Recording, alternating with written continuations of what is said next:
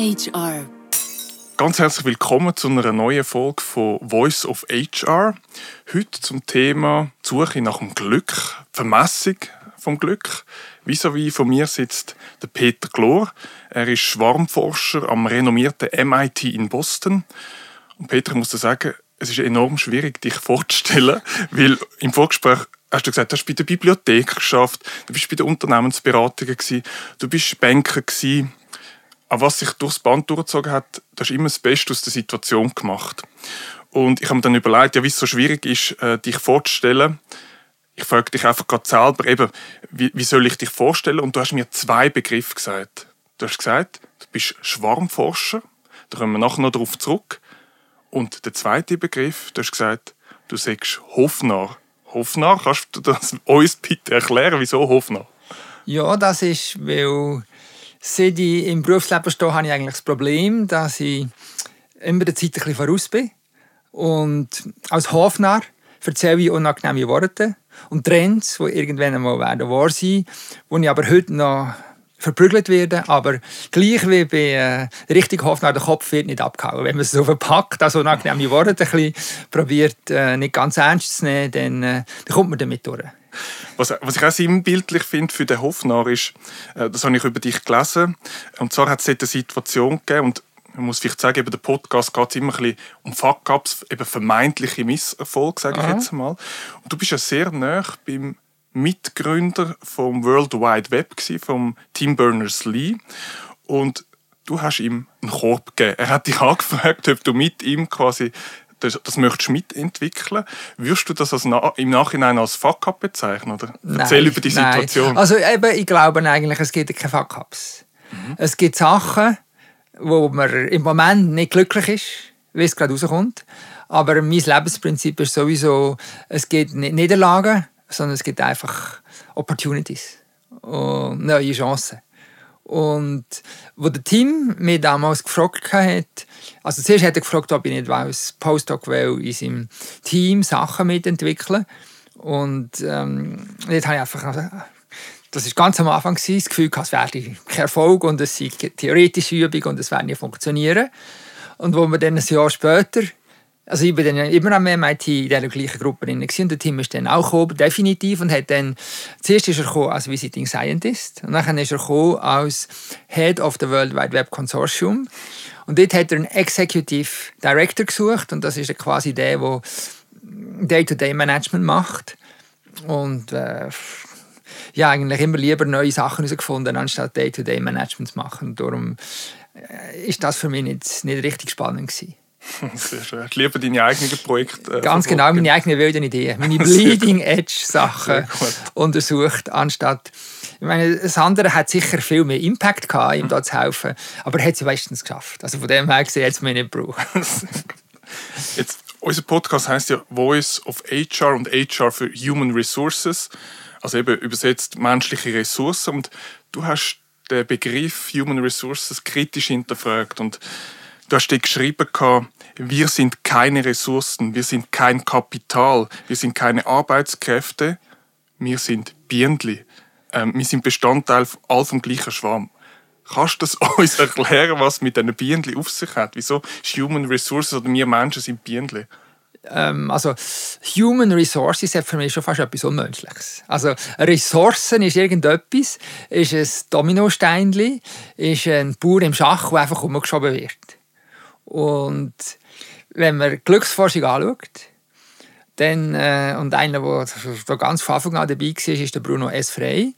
Ähm, der hat jetzt sehr viel Forschung in diesem Kontext gemacht und hat herausgefunden, dass Selbstbestimmung eines der wichtigsten äh, Prinzipien ist für Happiness, für Glück. Und eine Human Resource, die steht einfach für das Gegenteil. Und Bienen haben keinen Chef. Sie haben zwar eine Bienenkönigin, der tun sie freiwillig helfen, äh, quasi Brut aufzuziehen, aber entscheiden tun die, Bienen selber. Einfach gesteuert durch ihre DNA. Und genau das Gleiche ist auch da. Ähm, im HR-Kontext, also man darf nicht Human Resources sagen, wir müssen irgendwie sagen Schwarm, Schwarm äh, äh, probieren, einen, einen, glücklichen Schwarm zu erzielen und die, den, den Schwarm richtig zusammenzustellen und die zu finden, wo gemeinsam so viel positive Energie daraus ziehen, miteinander etwas zu machen, das ist das Ziel nachher von HR. Also du sagst eigentlich, Bienenkönigin braucht es eigentlich heute nicht mehr. Man sieht ja viele Unternehmen, die richtig eben Selbstorganisation gehen. Also du würdest sagen, es braucht nicht, äh, äh, sag jetzt mal, einen Pionier oder einen, einen CEO, der eine Vision gibt? Oder wie würdest du, braucht es keine Bienenkönigin mehr heute äh, Ich würde sagen, Bienenkönigin ist absolut essentiell. Aber mhm. es ist nicht der CEO. Darum, bei unserer Firma bin ich nicht der Chief Executive Officer, sondern der Chief Creative Officer. Das heißt, Bleeding Edge voranstoßen, sprich ähm, die Authentität und die, quasi die Vision vorzuleben. Nicht zu befehlen, sondern selber, so wie der Newton mit den Nadeln im Auge rumgehoffert hat, die Sachen ausprobieren und wenn man erfolgreich, äh, wirklich erfolgreich, der Elon Musk, der quält sich ja selber unglaublich und probiert die Sachen auch aus. Oder auch wenn man Mark Zuckerberg mit Facebook oder jeder von diesen Unternehmern anschaut, oder auch der Jack Ma mit äh, beiden, die haben äh, quasi die Sachen am Anfang selber vorgelebt und selber ausprobiert. Und äh, was meiner Meinung nach äh, eher überflüssig ist, sind die MBAs, die einfach Best Practices, die hasse ich sowieso. Best Practices heißt, man tut sich einfach, man folgt. Copy-Paste. Ja, genau, den anderen nachher. Ist der Lemming-Schwarm. Und wenn man selber etwas herausfindet und seinen eigenen Weg geht, dann ist das hundertmal äh, sustainable, mehr, mehr äh, nachhaltig. Was du sagst, ist eigentlich, man ist trotzdem selbstbestimmt im Schwarm. Wenn ich jetzt eben so die Bestseller oder Daniel Pink, der über Motivation geschrieben hat, der hat ja dann irgendwie Motivation auf drei Säulen basiert eigentlich. Eben Sinn, etwas Sinnvolles zu tun, mhm. muss Sinn machen, was ich mache. Das Können, also Mastery, also mhm. mein Potenzial ausschöpfen. Ja. Und jetzt bin ich gespannt, was du zu dem sagst, eben Autonomie, also Kontrolle hat, Selbstkontrolle. Und irgendwie äh, das Konzept von dem Schwarm und Selbstkontrolle, widerspricht sich für mich, aber da musst du mich korrigieren, weil du, du bist anderer Meinung, glaube ich. Äh, nein, für mich passt es hundertprozentig zusammen. Wenn du den Bienenschwarm anschaust, dann äh, tun Bienen in ihrem kurzen Leben, also erstens, nicht jede Biene ist gleich. Mhm. Es gibt fließige Bienen und es gibt faule Bienen. und für was, dass die faulen Bienen gut sind, dann fragen wir manchmal, auch bei den Menschen, aber es hat offenbar jeder sein Plätzchen. Aber die fleissigen Bienen, die tun zuerst, wenn sie geboren sind, sind es Putz- und Futterbienen.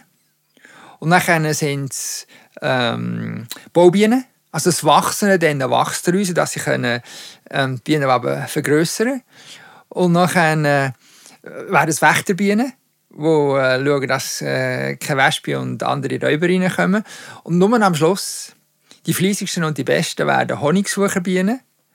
Und dann gibt es ja noch das Schwärmen. Das heißt, ein Schwarm tut sich auch bieren und die Hälfte vom Schwarm folgt der alten Bienenkönigin an einen neuen Ort. Mhm. Und dort sind, ist die absolute Elite der Bienen, die suchen nach einem Standort für einen neuen Schwarm. Und die sind A, autonom, selbstbestimmt, aber absolut im Interesse vom Schwarm. Was würdest du jetzt einem Unternehmen für einen Tipp geben, der sagt, ich möchte eben genau so einen Schwarm kreieren? Was müssen wir jetzt aus Unternehmenssicht oder sagen wir aus HR-Sicht, um den Begriff halt doch zu nennen, ähm, zu machen? Was wären da deine Tipps? Also, äh, zuerst einmal authentische Leitung. Also, ein Bienenschwarm und ein Ameisenschwarm ist halt eine Kopie von der Ameisenkönigin oder von der Bienenkönigin. Und auch da ist es so, dass gewisse Leute, also uh, Animal Farm, some pigs are more equal than others, das quasi die Richtung vorgibt. Und steht für irgendetwas, wo andere absolut können mittragen und wo nachher gewillt sind, sich voll einzusetzen. Es gibt ein Meaning, den Sinn. Und sie werden selbstständig sich einsetzen. Und wichtig ist dort, dass die Bienenkönigin nicht quasi der Umgang. Der Umgang von der Bienenkönigin, sie setzt das Beispiel, Respekt, Bescheidenheit und Übertragen von Vertrauen, Verantwortung. Und wenn die einzelne Biene das Gefühl hat, dann funktioniert es. Wenn der Bienenkönigin der Authentizität, Authentizität verloren geht, dann äh, geht es auseinander. Und ein anderer Punkt ist auch noch, also das Geld spielt schon auch eine grosse Rolle. Und da gibt es Untersuchungen, je höher das Gehalt des CEOs, desto schlechter die Performance der Firma.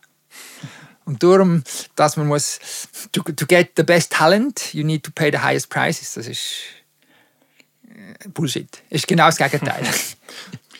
Wenn wir jetzt auf den Schwarm reinzoomen und auf die einzelnen Mitarbeiter sozusagen schauen, ähm, ist ja dein Ziel, das du dir gesetzt hast, so habe ich es verstanden, das Glück messbar zu machen. Oder? Wenn wir jetzt wieder auf die Firmen schauen und die Messung der Zufriedenheit im HR anschauen, dann merke ich bei vielen Kunden, so der Status quo ist so, die alljährliche Mitarbeiterumfrage, wo man vielleicht äh, 20 Minuten herhockt maximal. Und es ist all Jahr wieder. Und es wird so ein bisschen als Alibi-Übung gesehen, wie für den Mitarbeiter. Ist es ein bisschen frustrierend, weil er füllt es heute aus. Und falls überhaupt, eventuell vielleicht, gibt es dann vielleicht über, über äh, nächsten Monat gibt es dann irgendwelche Massnahmen. Äh, man gibt viel Geld aus für, für Interpretationen. Und wir verfolgen jetzt so ein bisschen den Ansatz, ähm, dass man häufiger Fragen stellt und dann Fragen stellt, wenn gerade etwas passiert. Also entlang von der Reise vom Mitarbeiter. Mhm. Ich mache ein Beispiel. Beim Eintritt, äh, beim ersten Arbeitstag, beim Bewerbungsgespräch vielleicht mhm. schon, äh, vielleicht bei einem Mitarbeiter-Event, dass man dann gezielt geht nach Feedback fragen und kontinuierliches Feedback ähm, reinholt entlang von diesen Schlüsselmomenten, sagen wir denen. Ähm, jetzt du gehst sogar noch einen Schritt weiter mit dem Happy Meter. Und ich mag mich erinnern an unser Vorgespräch, wo du gesagt hast, äh, Michael, ist okay, wenn wir den Happy Meter anstellen. Ich dachte, ja, okay, machen wir mal. Und dann ist es so, wir waren per Zoom, also in einem Videogespräch. Und dann hast du unsere Stimmen und Gesichter erkannt. Oder die Software gestartet. Was kann man daraus lesen und wie gehst du vor mit dem Happy Meter? Was hat es mit dem auf sich? Also ähm, im Zeitalter von Corona ist mir ja häufig nicht mehr so wie heute, wenn wir jetzt gerade hier im gleichen Raum, sondern wir tun über das Internet via Zoom kommunizieren und dort kann man die Emotionen besonders gut messen, weil der Zoom dir quasi die Daten zur Verfügung stellt, dass du siehst Gesichtsausdruck und du siehst, und du hast ähm, Pitch und Lautstärke von der Stimme. Und dann kannst du AI, Machine Learning brauchen, um daraus direkt Emotionen äh, zu, äh, zu, berechnen. Und dann äh, kannst du das vergleichen mit erfolgreichen oder nicht so erfolgreichen Zoom-Sessions und dann gibt es ein paar Prinzipien und eines von den Prinzipien, die wir jetzt herausgefunden haben, weil ich wieder meinem Prinzip Walk the Talk von Anfang an das, sobald das wir gezwungen waren, Zoom-Sessions wegen Corona zu machen, haben wir angefangen, das zu messen. Und gleichzeitig hatte ich ein Erfolgsmaß. Und das ist in dem VB-Vorlesungen, du hast Noten von Studenten und du hast Bewertungen von Präsentationen. Also hat man immer gewusst, was ist gut und was führt zu nicht so guten Resultat. Und das Ziel war, die Achterbahnfahrer, also Rollercoaster-Ride von Emotionen ist viel besser als konstante einfach Zufriedenheit. Also das wird, die Leute werden dann auch langweilig. Also man hat dann zwar das eingefrorene Lächeln, aber in der Psychologie gibt es, ich habe vergessen, wie sie heißt, aber es gibt eins, das nur mit dem Maul ist und das andere mit dem Maul und mit den Augen. Und das eingefrorene Lächeln, das ist dann quasi eher, äh, ähm, das führt dann nicht zu guten Lernerfolg. Du sagst, man muss Achterbahn fahren mit den Emotionen. Gibt es dann auch die Tendenz, müssen die extrem, also die, die Pole müssen die weit auseinander sein. Also ich muss super glücklich sein oder eben auch super traurig oder einfach, dass sich abwechselt. Also wenn man Filme anschaut, dann ist es schon so. Je mehr man extremer man die Achterbahnen provoziert, desto besser wird der Film bewertet. Also, und auch beim, ich habe gemerkt, beim Unterrichten, je mehr das die Studenten schocken, desto besser der Lernerfolg noch hat. Das wäre spannend zum Übersetzen. Für, was heißt das für Firmen? Also du musst die Achterbahnfahrt irgendwie vielleicht auch stressen. Mitarbeiter stressen. stressen. Auf positive Art. Okay. Und die, die, die, tolerieren das dann, wenn der CEO sich selber am meisten stresst. Und darum ist Steve Jobs und Elon Musk so erfolgreich. Die zwei haben sich immer, und das war für jeden klar, von außen am meisten gestresst. Was verstehst du unter Positivstress? Äh, kannst du das Beispiel machen? Wie äh, Meaning, positiv Also das Ziel, also der Sinn. Du hast äh, im Job den Sinn. Du siehst, dass Steve Jobs im Sinn war, ähm, einfach mit dem Computer äh, das Leben besser zu machen. Und wenn man schaut, was, was ist wirklich das iPhone war, Android ist hier der Follower, und auch beim äh, Macintosh, er hat ihn eingeführt und der Bill Gates hat es abgekupfert. Ähm, mit dem Windows.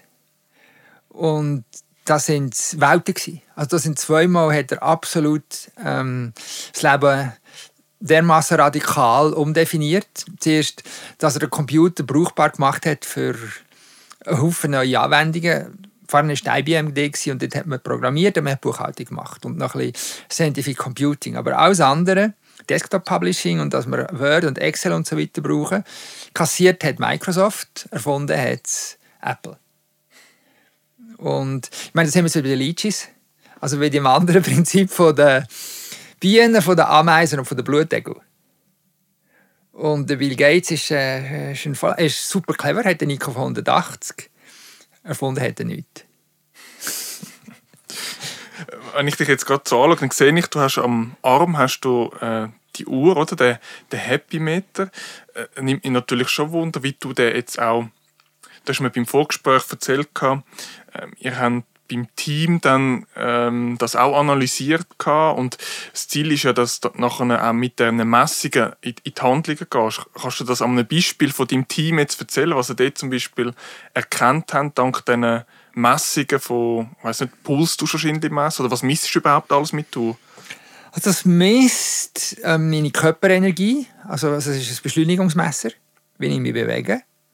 Es misst den Puls und es misst die Sprechenergie. Und was jetzt besonders spannend ist, ist, wer gerade redet.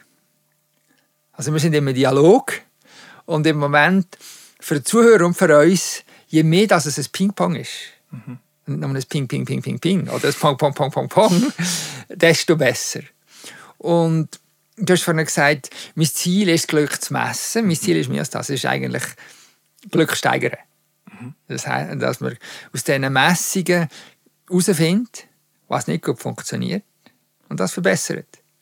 Das, Gleiche wie Tim Berners-Lee, der hat auch ähm, einen Webserver finden ist ja schön, aber nach einer Art und Weise, wenn man zusammen schafft und ähm, wenn man Wissen teilt, das war seine Motivation gewesen. Und dann hat das der Jimmy Wales aufgenommen und hat aus Wikipedia gemacht. Und das ist jetzt die beste ähm, Enzyklopädie, die quasi nicht nur Wissen verteilt, sondern auch neues Wissen kreiert, indem nämlich die Leute gegenseitig daran editieren und man ähm, kollektiv intelligenter wird. Und in unserem Team, da messen wir zum Beispiel Turntaking und ich habe dir ähm, ein Beispiel gezeigt, wo man angefangen hat mit dieser Turntaking. Kannst du schon sagen, was Turntaking, was du darunter das verstehst? Ping-Pong. Ping-Pong, ja. Also nicht nur einer, der quasi die andere zudröhnt, sondern echter Dialog. Und wenn mir das Happy Meter zeigt, wir sagen eben den Meeting Balancer, dass ich die ganze Zeit reden und quasi die anderen nur noch nicken dann äh, ist das schlecht. Und da kann man wirklich sehen, wie, wenn man das zeigt. Und das kann man aber auch schon mit E-Mail, sieht man das, ob einer die andere zuspammt. Ähm, dann äh, sein Verhalten entsprechend ändert, dann wird es ein besseres Team.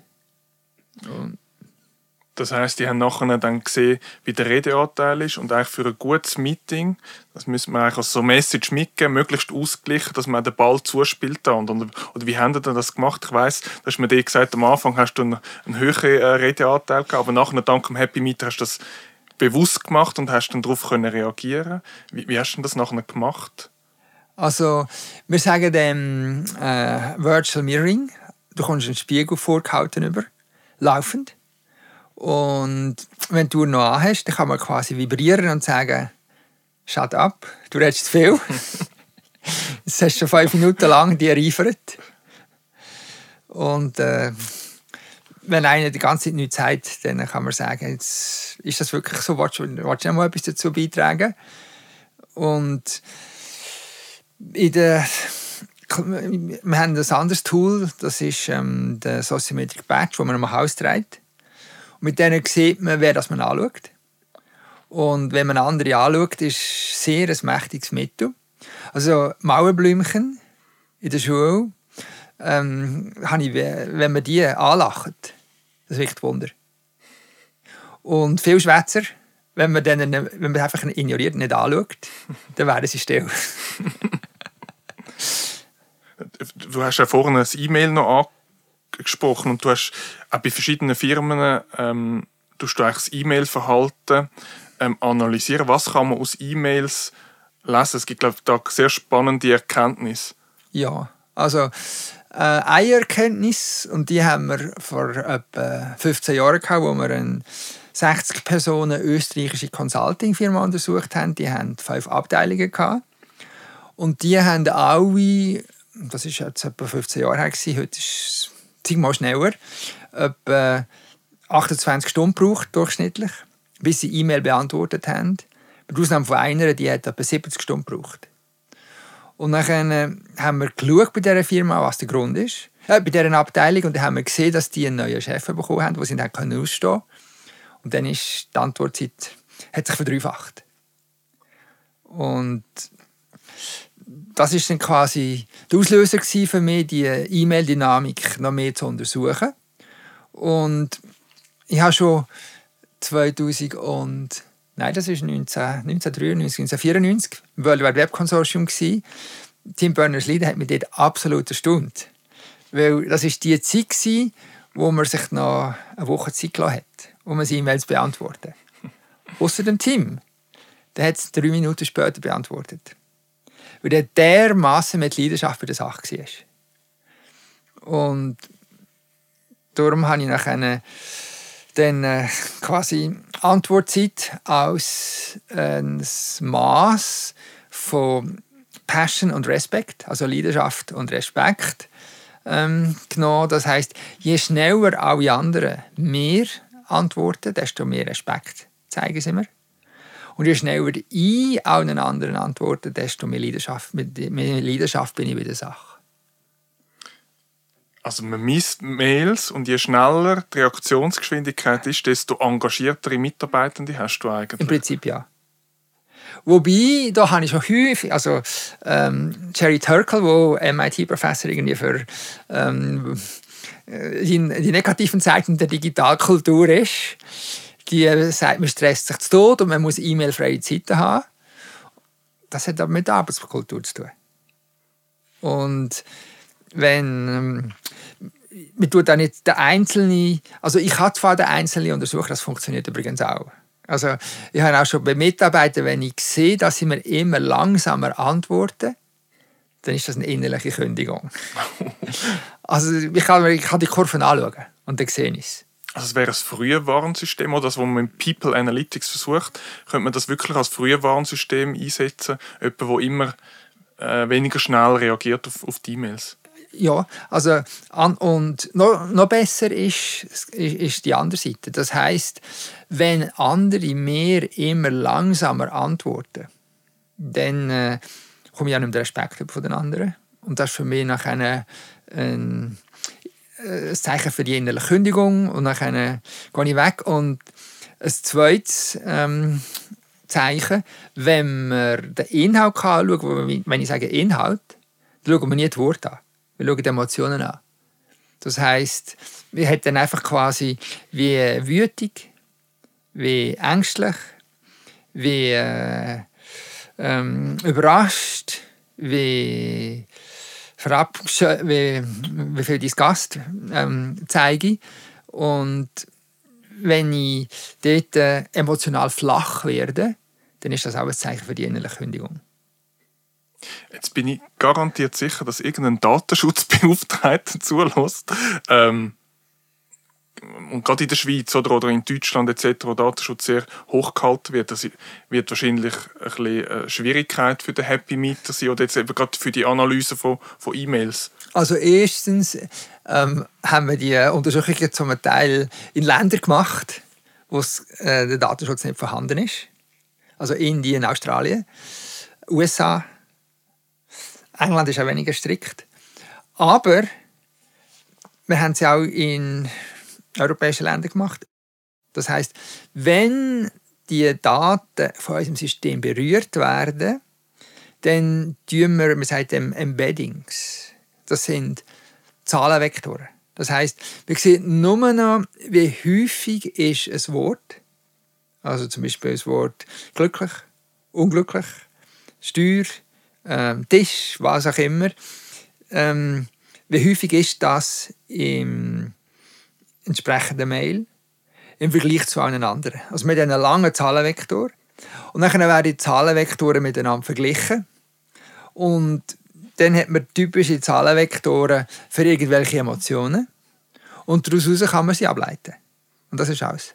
Also der Inhalt, der wird, dort, äh, der wird schon weggeschmissen.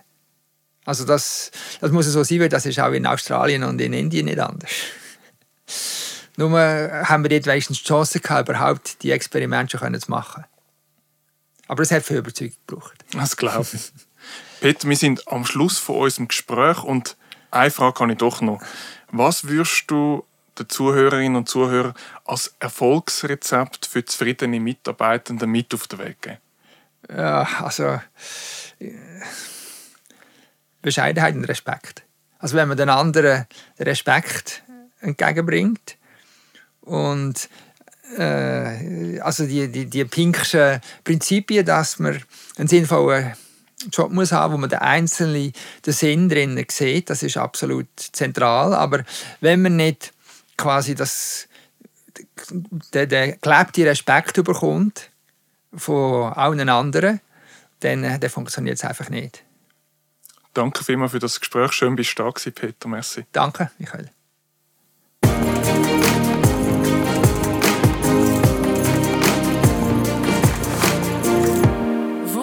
HR